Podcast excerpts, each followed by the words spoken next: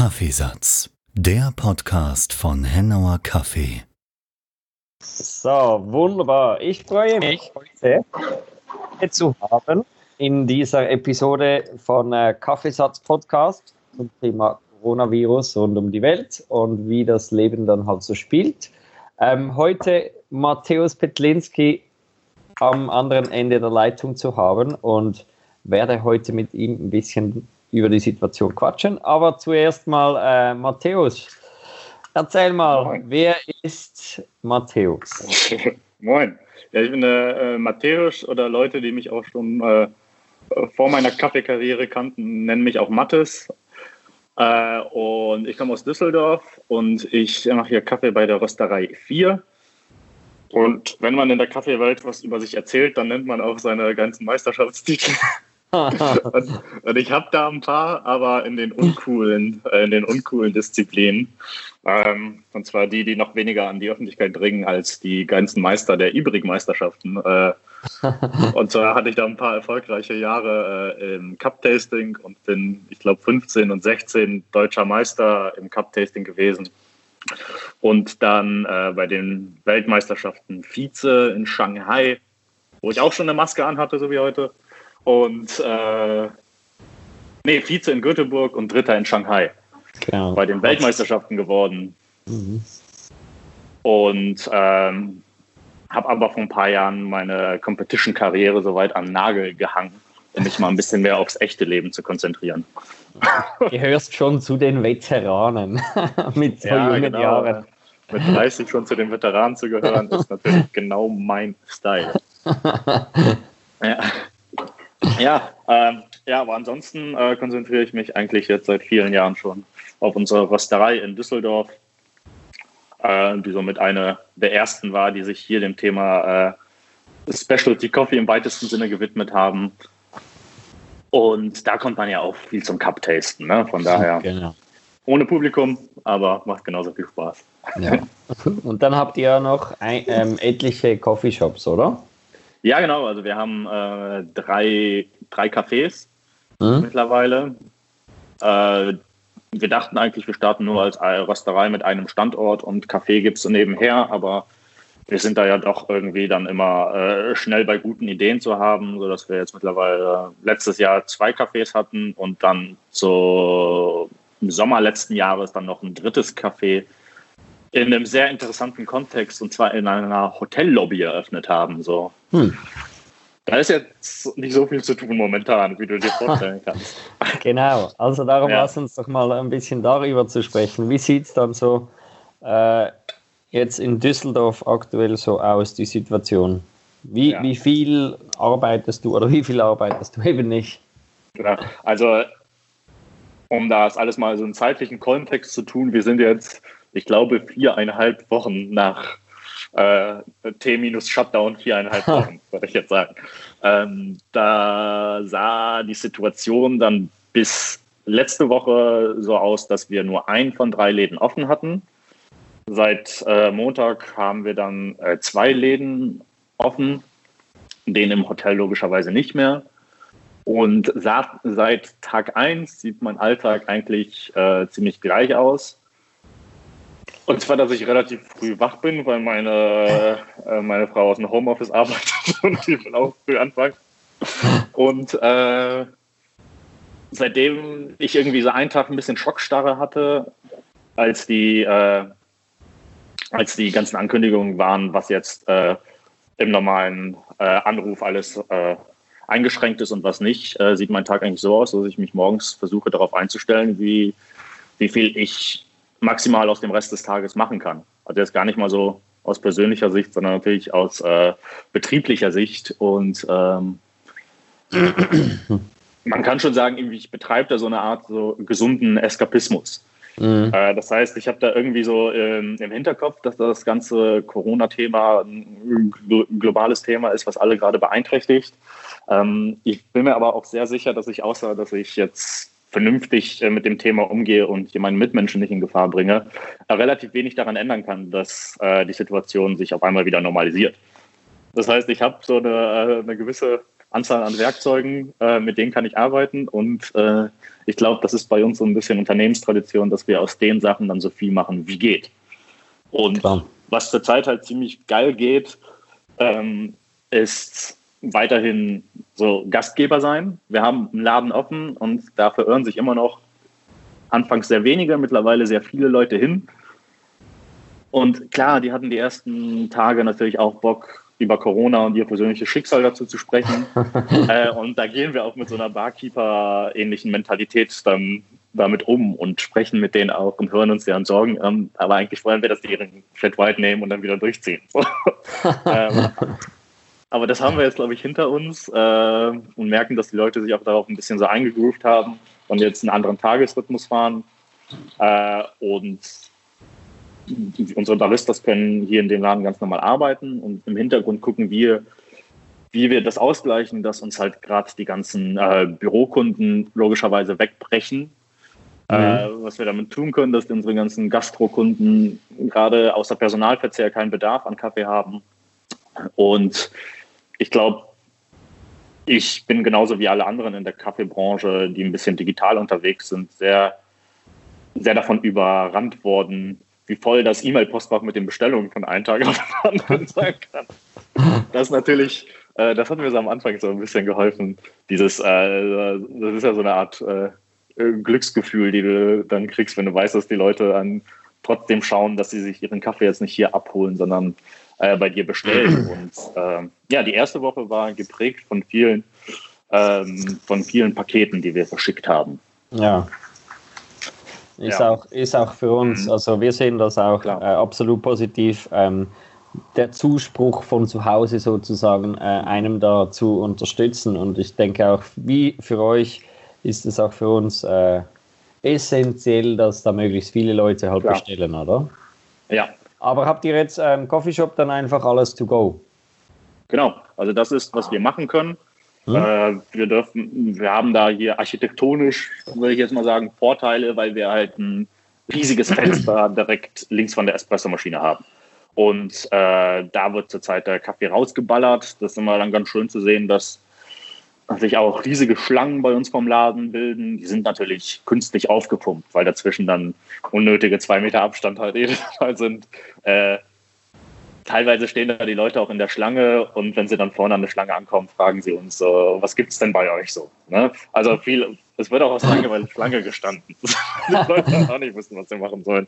Äh, aber das ist ja egal, das äh, ermöglicht alles einen relativ normalen Betrieb.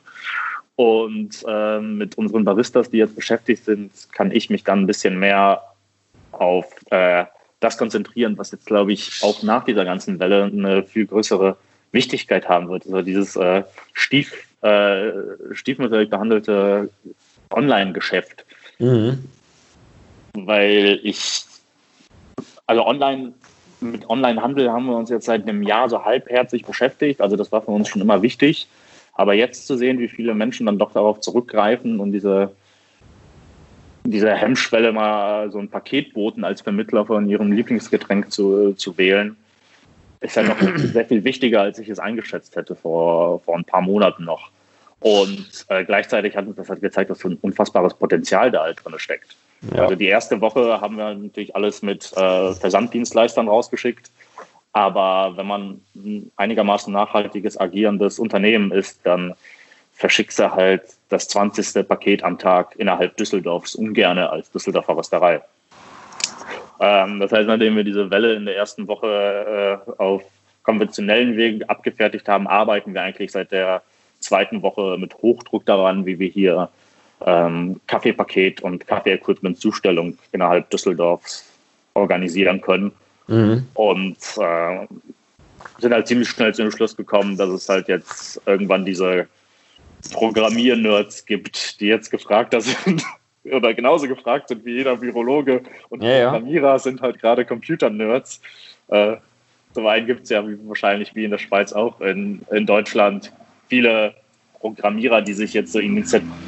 Lastwagen, sorry äh, viele Programmierer, die jetzt innerhalb von äh, über Nacht quasi Online-Shops aller Lieferando und Lieferheld aus dem Boden gezimmert haben, wo sich Gastros kostenlos anmelden können. Ja. Und ähm, wir haben Gott sei Dank auch ein paar gute Programmierer in der Hand, die uns halt jetzt ein, äh, ein Liefersystem für unseren Online-Shop aus dem Boden gekloppt haben, wo wir am nächsten Tag halt mit einem Fahrrad und mit einem mit einem E-Bike Kaffee innerhalb Düsseldorfs ausliefern. Und es ist eine super komische Situation, aber die Leute haben Bock darauf. Und, und ja, und jetzt liefern wir halt jeden Tag zwischen 11 und 16 Uhr dicke Kaffeebohnenbestellungen innerhalb Düsseldorfs aus, betätigen uns mal endlich sportlich. Mhm. Nebenher läuft die Rösterei und der Kaffeebetrieb und irgendwie fühlt sich ganz normal an, außer dass keiner in den Laden ja, Absolut, ja. Aber eben, dann manchmal muss man halt aus, aus der äh, Not auch eine Tugend machen und hat vielleicht so halt eben auch mal mm, nach der Krise, zumindest kann man dann darüber schmunzeln, sage ich mal, dass man dann vielleicht einen nötigen Schubs bekommen hat ja. äh, in eine Richtung, die man vielleicht ja. vorhin halt noch nicht äh, so ja. aktiv betreiben wollte. Aber eben, das dann der positive äh, Effekt der ganzen Krise wohl, oder? Ja. Ja, und das macht auch Spaß. Es ist ja nicht so, dass es sich falsch anfühlt. Also klar, die ersten Lieferungen, die wir ausgefahren haben, es fühlt sich komisch an, so eine Tüte Kaffee nach oben zu bringen und dann drückt dir jemand so zwei Euro in die Hand. Es ist natürlich ein super komisches Gefühl, aber das kriegt man recht schnell überwunden. Mhm. Und äh, auch wenn die Leute auf Distanz sind, freuen sie sich über das Paket, was wir dem bringen, genauso. Und ich glaube nicht, dass das nach der Corona-Krise äh, wann auch immer man danach definiert, vorbei sein wird. Also ich glaube ja eher, dass jetzt gerade so, eine, äh, so ein Umschwung stattfindet, der unumkehrbar ist. Und dass diese, diesen nötigen Schritt in die Digitalisierung zu gehen, jetzt halt die Überlebensgrundlage für viele Röstereien ist. Es ist halt leider, leider wird auch in, in der ganzen Gastronomie das alles eine, eine beschissene Marktkonsolidierung äh, sein. Und mhm. wem es vorher scheiße geht und wer sich vorher gegen Trends gewährt hat, ähm, der wird es jetzt richtig schwer haben, durchzukommen. Und ich finde es schade, weil es einerseits immer diese Exoten gab, die sehr puristisch vorangehen. Mhm. Ich bin mir bei unseren Getränken auch äh, völlig im Klaren, dass die aus einer Tasse tausendmal geiler schmecken als aus einem Pappbecher.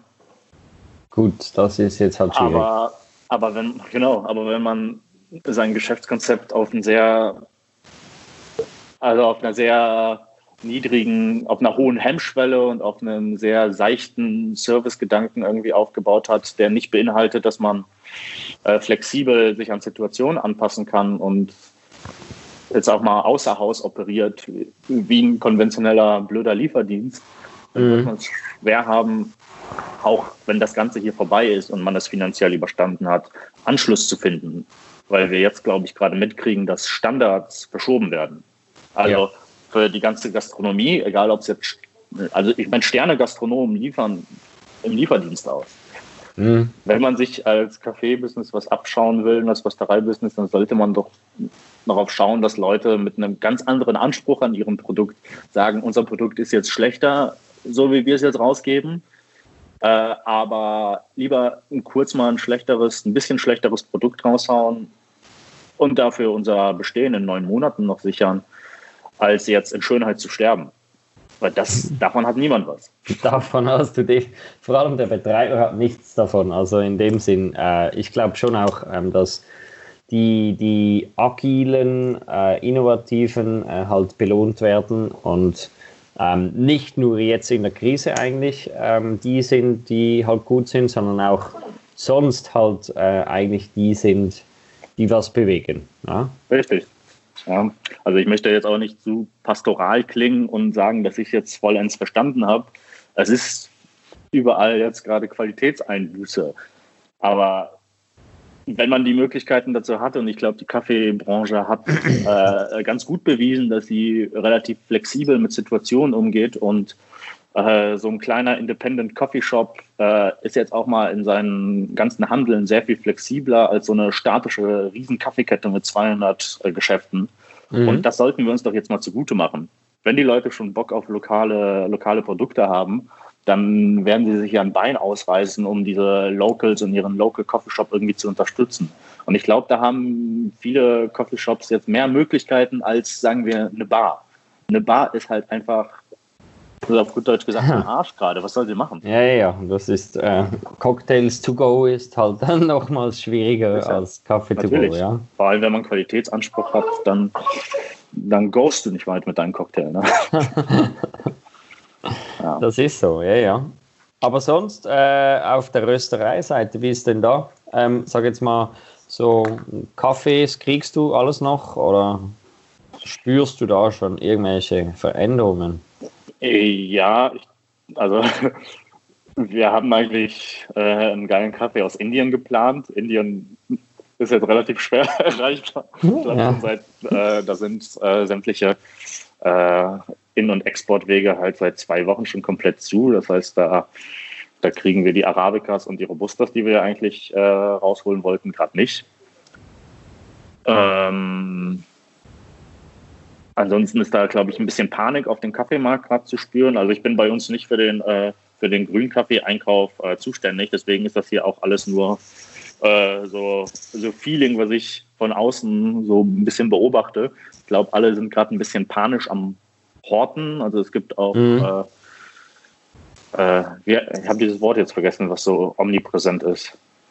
Hamsterkäufe, genau, Hamsterkäufe auf dem Grünkaffeemarkt. Äh, Ernten von 16, 17, die, die Spot angeboten werden.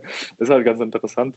Ähm, aber wir schauen eher, dass wir gerade die, äh, die, die Partner, mit denen wir so direkt seit vielen Jahren schon zusammenarbeiten, ein bisschen supporten können. Also wir nehmen von einigen äh, Direct äh, Source Partnern, mit denen wir schon lange zusammenarbeiten, jetzt wesentlich mehr Kaffee gerade ab, mhm. solange es irgendwie geht, äh, weil die jetzt gerade auch keinen anderen Kanal haben, um ihren Kaffee loszuwerden. Also mehrere Tonnen aus Panama ist natürlich ein Commitment, was wir jetzt gerade irgendwie ja, ja, ja. Äh, müssen, aber äh, wir sind nicht mehr so nicht so ganz so breit aufgestellt gewesen am Anfang dieser Krise und dachten jetzt so, das sind halt die paar Monate, wo wir ein bisschen weniger Kaffee im Sortiment haben.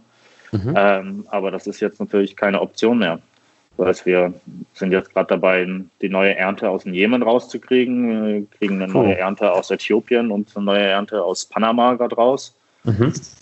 Und das ist natürlich jetzt ein bisschen risikobehafteter, als es vielleicht äh, als es eh schon wäre Klar. und äh, als es vor der ganzen Krise auch gewesen ist. Aber das ist halt ein Commitment, was wir jetzt gerade irgendwie auch zurückgeben müssen.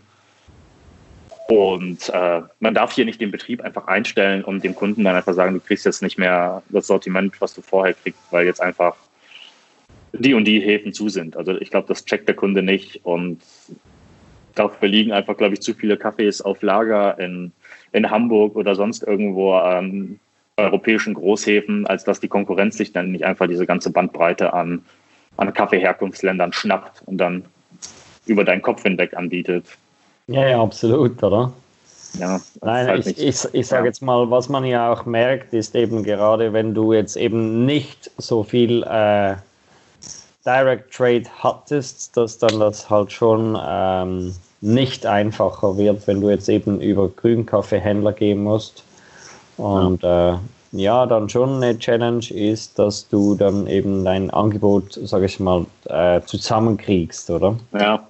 Und es ist auch eine Mischung aus, kriegt ein Angebot zusammen und gleichzeitig aber ganz im Ernst freut sich jeder, dass er gerade Kaffee, überhaupt Kaffee kriegt. also ich, ich weiß, ich das ist natürlich ein gefährliches, äh, ein gefährliches Credo, Credo zu haben, zu sagen, ja, die Gäste freuen sich, dass sie überhaupt was kriegen, weil mhm. damit produzierst du auch keine Qualität.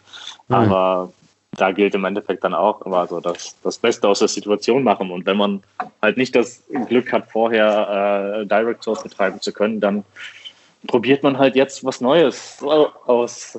Ich meine, gibt geile Cafés aus Ländern, die alle noch nicht probiert haben. So. Mhm. Interessante Sachen aus dem Kongo getrunken. So, das ist, das gibt's. So, weißt du? also, oh nein, äh, ich äh, kann nur beipflichten. Also Kongo hatte ich in letzter Zeit auch ein paar ganz ja. interessante Cafés. Ja. Also vielleicht ist es jetzt ja gerade auch mal die Zeit, sich was Neues ähm, zu trauen. Ne? Aber mhm. die Grundlage dafür muss ja immer eine gewisse wirtschaftliche äh, wirtschaftlicher Background sein, der das einem alles erlaubt. Also den haben wir gerade, Gott sei Dank, äh, weil wir weiter Betrieb haben können.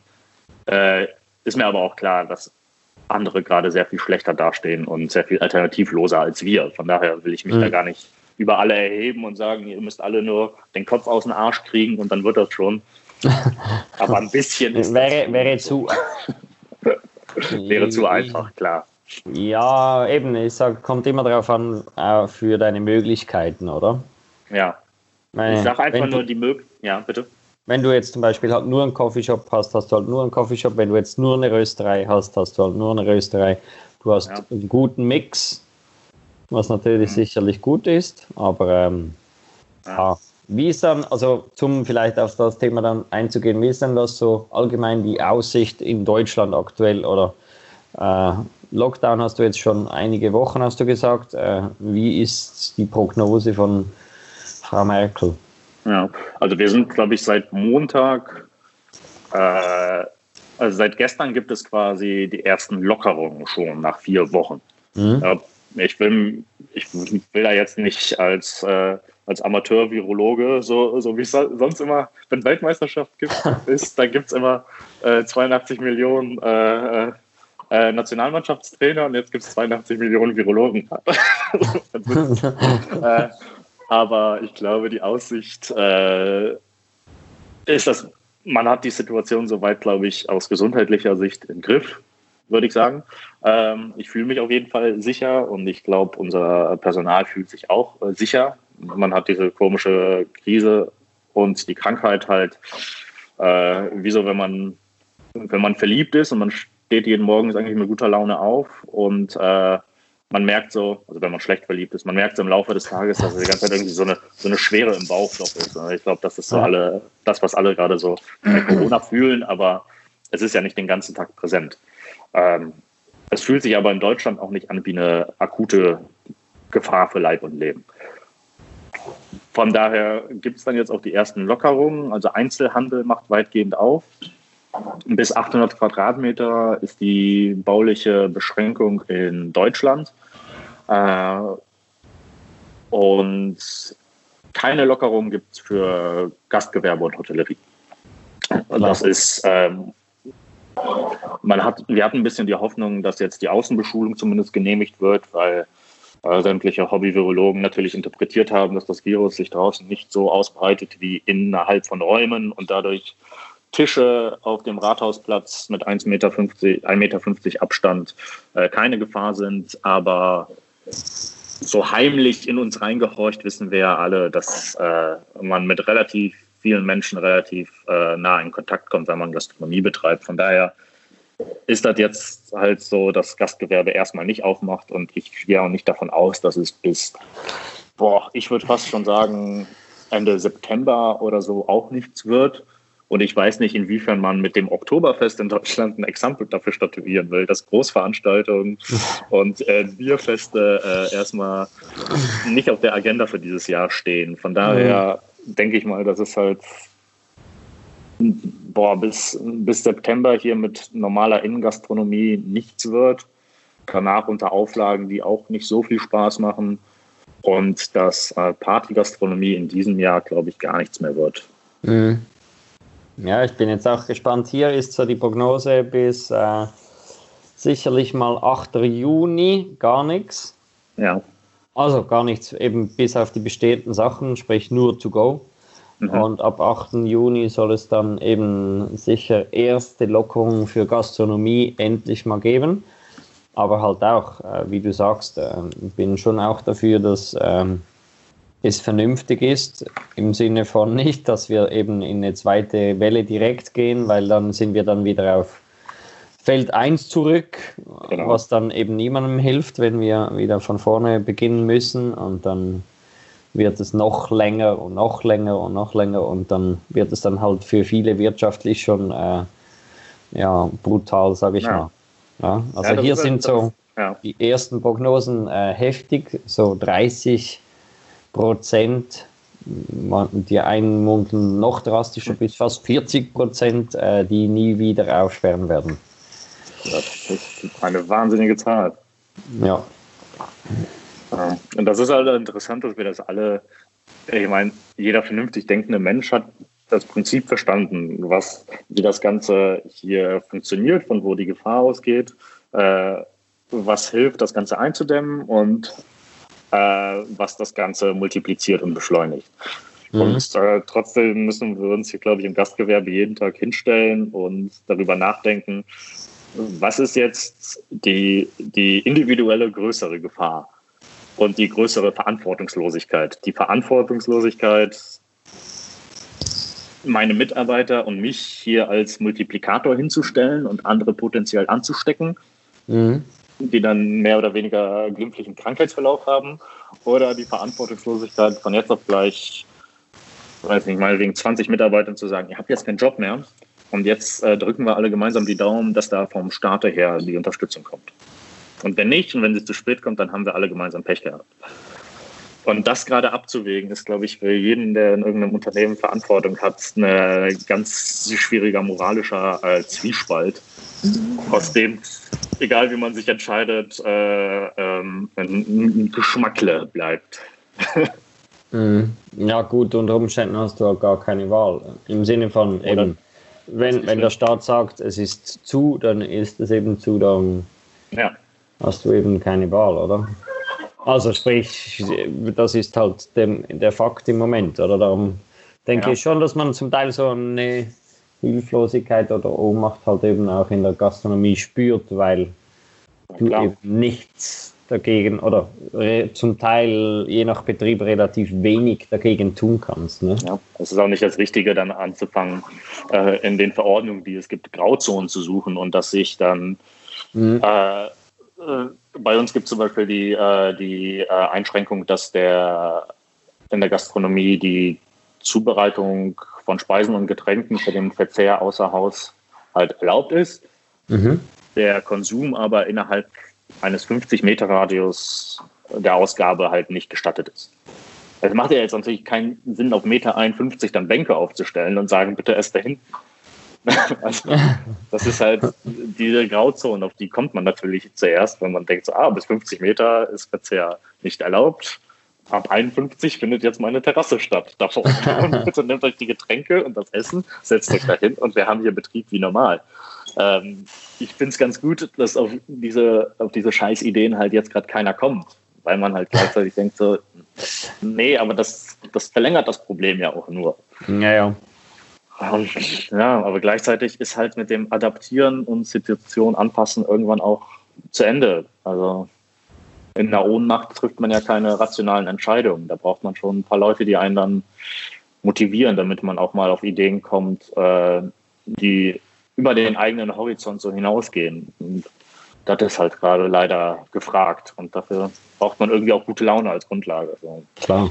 Klingt jetzt albern so, aber so mit dem Kopf in den Arsch kommt halt gerade keiner irgendwie weiter. Auch wenn die Situation hundertprozentig dafür spricht, sich den Kopf wirklich richtig tief in den Arsch zu stecken, weil das wirklich nicht zu ertragen. So, so Rampensäue wie Gastronomen und Röster, die wollen aber ihr habt noch Flugverkehr in der Schweiz, das ist gut. Es scheint einer der raren Flieger zu sein, die effektiv noch entweder gerade reinkommen, schätzungsweise von meiner Seite her. Ähm, ja, aber ja. es gibt es anscheinend doch noch. Ja. ja. Naja, aber den, Gastro und den Rampensäulen, den Gastronomen jetzt gerade ihre Bühne zu nehmen, äh, ist halt richtig schwierig und äh, ich möchte an alle eigentlich, äh, die jetzt dann hier auch zuhören, mal daran zu plädieren, dass sie, dass man kurz mal den Kopf wieder so über den Horizont kurz mal steckt und guckt, was kann man wirklich machen. Äh, mhm. Gibt es nicht doch noch ein paar Sachen, die ich sonst nicht gemacht hätte, die ich jetzt doch vielleicht machen kann, ähm, die darüber hinausgehen, jetzt eine Spenden-Homepage irgendwie online zu stellen und zu sagen, ja Leute, bei mir sieht scheiße aus, bitte spendet mir jetzt Geld. Mhm. Äh, das ist halt immer eine schwierige Grundlage. Nicht unbedingt, weil das Geld nicht weniger wert ist, sondern weil, weil das einen nicht unbedingt motiviert, glaube ich. Ist das mhm. bei euch ein Ding? Also gibt es bei euch viele GoFundMe-Seiten für Gastronomien und kleinere Geschäfte? Also hat jetzt einige Sachen gegeben, äh, die ja. lanciert wurden, aber die meisten sind halt dann eben gegen Leistung, also dass du dann ah, äh, ja. jetzt eine Art Coupon löst und den dann ja. später eben einlösen darfst. Ähm, was ich halt schon besser finde, als jetzt nur ja. gib mir Geld und äh, die hohle Hand. Klar, kann im Extremfall auch natürlich wichtig sein, aber ich glaube, wenn du dann wenigstens in Ausblick stellst, dass du dafür was kriegst ja. oder eben Leistung dafür äh, anpreist, dann finde ich das ein bisschen nachhaltiger, sage ich jetzt mal. Ja. Auf jeden Fall. Ja, das ist sehr viel nachhaltiger. Alles andere ist dann, man versucht halt so einen direkten Kredit zu umgehen, vergibt aber irgendwie so emotionalen Kredit. Mhm. Weil auch wenn, dann spendet halt jemand irgendwie 10, 20 Euro aber der wird dann auch mit dem Gefühl, ey Dicker, ich habe dir 10 Euro gespendet, weißt du noch, während Corona? Mit dem Gefühl ja. tritt er dann halt auch auf im Laden. Also ist eine böse Unterstellung, aber ich glaube, dass beiden Seiten, sowohl dem Spendenden als auch dem Spendenerhalter, nicht zwangsläufig gut. Will ich jetzt aber gar nicht so bewerten, weil wenn man, wenn einem der Arsch auf Grundeis läuft, dann muss man halt, das zählt halt auch zu adaptieren. Ja, ja, Erstmal gibt es da einfach äh, bedingungs, akut bedingungsloses Geld. So. Aber eigentlich ist das der Job des Staates und ich glaube, wir beide leben in Staaten, wo äh, das eigentlich relativ äh, rational und, äh, und auch konsequent umgesetzt wird. Ob das dann alle rechtzeitig erreicht? Hm, klar, ist immer die Frage, oder? Das kann ich auch gar nicht bewerten. Dafür ist die Situation zu jung. Das ist ja gerade mal ein Monat. Ja, ja, ja, es ist ja verhältnismäßig wirklich jetzt bei uns, äh, äh, was sind wir jetzt? Fünf Wochen? Fünf, ja. Meinte ich, ja, fünf Wochen jetzt äh, ähm, Shutdown. Und ja, von dem her. Sich an wie ein Jahr. Genau, es fühlt sich schon ewig an, aber irgendwie ja, ist es noch nicht so lang. Und wie du schon angesprochen hast, wird es noch andauern. Also darauf muss man sich sicherlich einstellen. Und hm, das Brutale an der Geschichte ist halt schon, ähm, echte Besserung wird erst kommen, wenn der Impfstoff da ist, oder? Das ja. kann ja dann jederzeit irgendwie wieder losgehen. Das ist ja Natürlich. das Brutale, oder? Von daher jetzt nicht in Ohnmacht, sondern an die neue Normalität irgendwie anpassen. Und ich glaube, da die, die einzige Lösung gerade, also viele andere Bereiche haben es schon äh, auf das Digitale outgesourced. Man sollte mhm. wirklich schauen, was für Potenziale hat mein Geschäftsmodell gerade digital. Ich bin jetzt auch kein IT-Guru oder sowas. Ich kann dir das jetzt auch nicht erklären. Ne? Aber Deutschland ist eh digital richtig amputiert bisher gewesen. Und auf einmal geht Homeschooling. Auf einmal muss man für ein Meeting nicht mehr nach Buenos Aires fliegen. es gibt ja so, so diese kleinen Hoffnungsschimmern hier und da, dass Deutschland ja doch digital kompetent ist. Und ähm, ich glaube, das gilt für den Rest der Welt ja noch sehr viel mehr. Also wenn es in Deutschland digital lösbar ist, äh, Umsatz zu machen als Geschäftsmodell, was äh, sonst persönliche Anwesenheit fordert, dann wird das ja wohl auch im Rest der Welt irgendwie einigermaßen machbar sein, bis zu einem gewissen Grad. So, also Absolut, das sollte einen motivieren. In Deutschland hat digital wirklich, also wir hatten bis, bis äh, Anfang letzten Jahres keine Kartenzahlung. weißt du?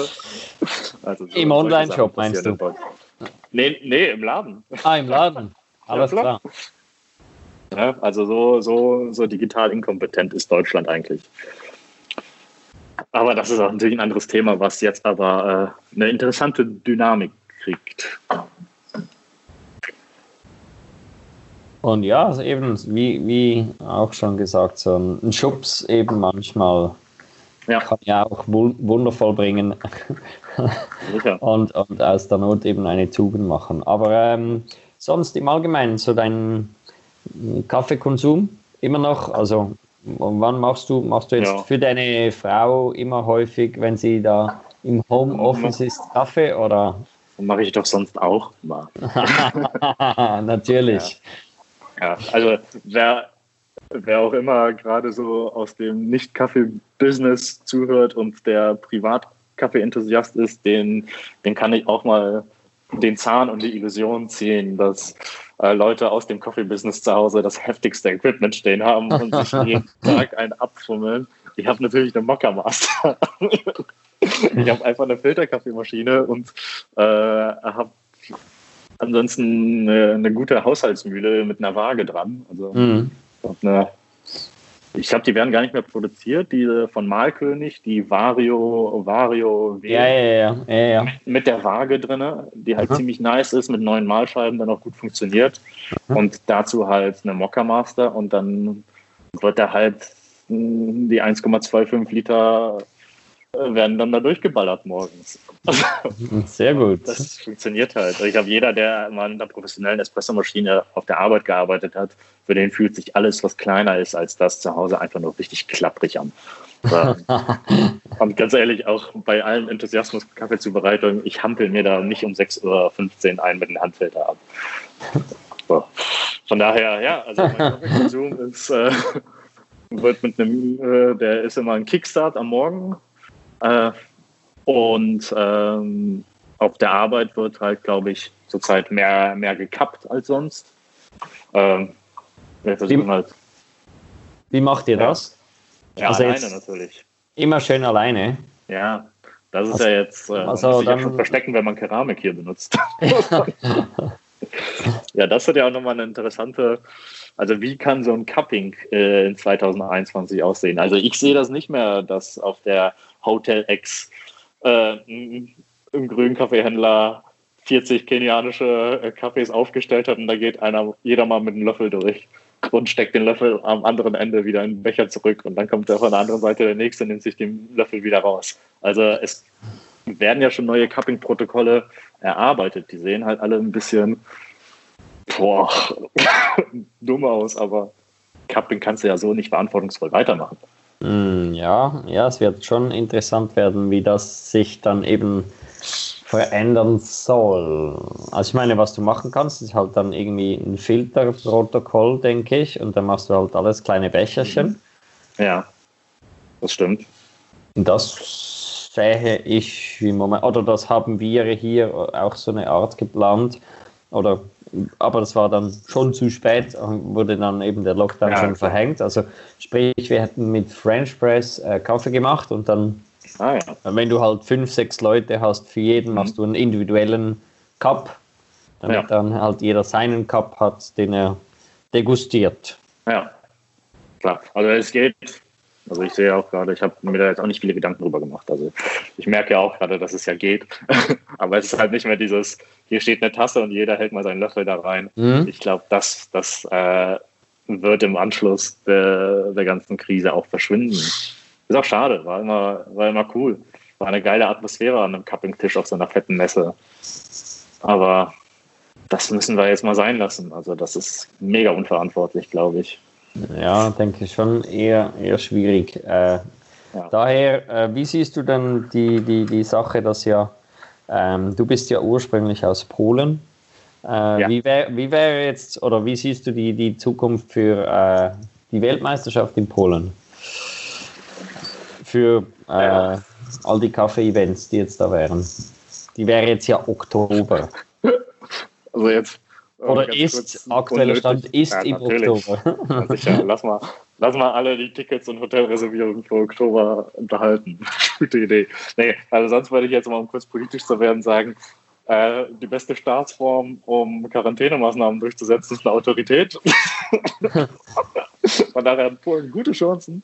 Aber ähm, ich glaube, das können wir uns abblasen, dass dieses Jahr noch irgendeine Großveranstaltung stattfindet und irgendeine Messe stattfindet und somit auch die Weltmeisterschaft in Polen ist ja natürlich wirklich einfach nur wahnsinnig, das auszutragen.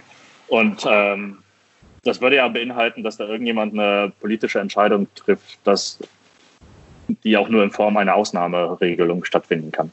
Und ich glaube, den Polen und den und allen anderen Mitgliedern der EU sind, glaube ich, äh, gerade wir würden gerade in einer anderen Situation Ausnahmen genehmigen, die nicht eine Kaffeemeisterschaft sind. Also da sind so viele Sachen vorneweg, die eine größere Menschenansammlung erfordern als eine, als eine Kaffeemesse, mhm. dass das ja wirklich Wahnsinn wäre, daran äh, zu glauben, dass jetzt gerade im Oktober irgendwas in Warschau stattfinden kann.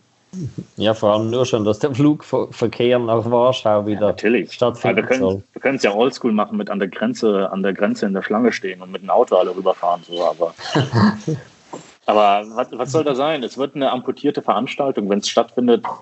Es ist ja äh, diese die weltweite Entscheidung dafür, wie man welche Maßnahmen man verhängt. Das ist ja man hat ja irgendwie keine homogene Masse an Entscheidungsträgern, die sich alle auf das gleiche Vorgehen einigen.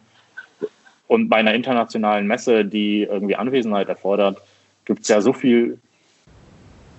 Es, es wäre so amputiert, dass die Messe einfach ihren, also nicht ihr Ziel erreichen würde. Es wird immer Staaten geben, die können dann einfach nicht anwesend sein. Das gilt ja für die Teilnehmer der Meisterschaft, äh, wodurch äh, jede Disziplin verwässert worden wäre und die Qualität der, der Sieger verwässert worden wäre, was keiner haben will. Mhm. Äh, und ähm, die, die Aussteller wären sehr viel weniger. Und am Ende ist äh, so ein Messebetreiber ja auch ein wirtschaftlich denkendes Unternehmen und, und nicht irgendwie eine Solidaritätsbekundung für die Kaffeewelt. Und wenn die ihre Plätze nicht voll kriegen, und da sprechen wir, glaube ich, irgendwie von wenn da 5% der, der Messestände leer bleiben, dann geht das wirtschaftlich für die nicht auf.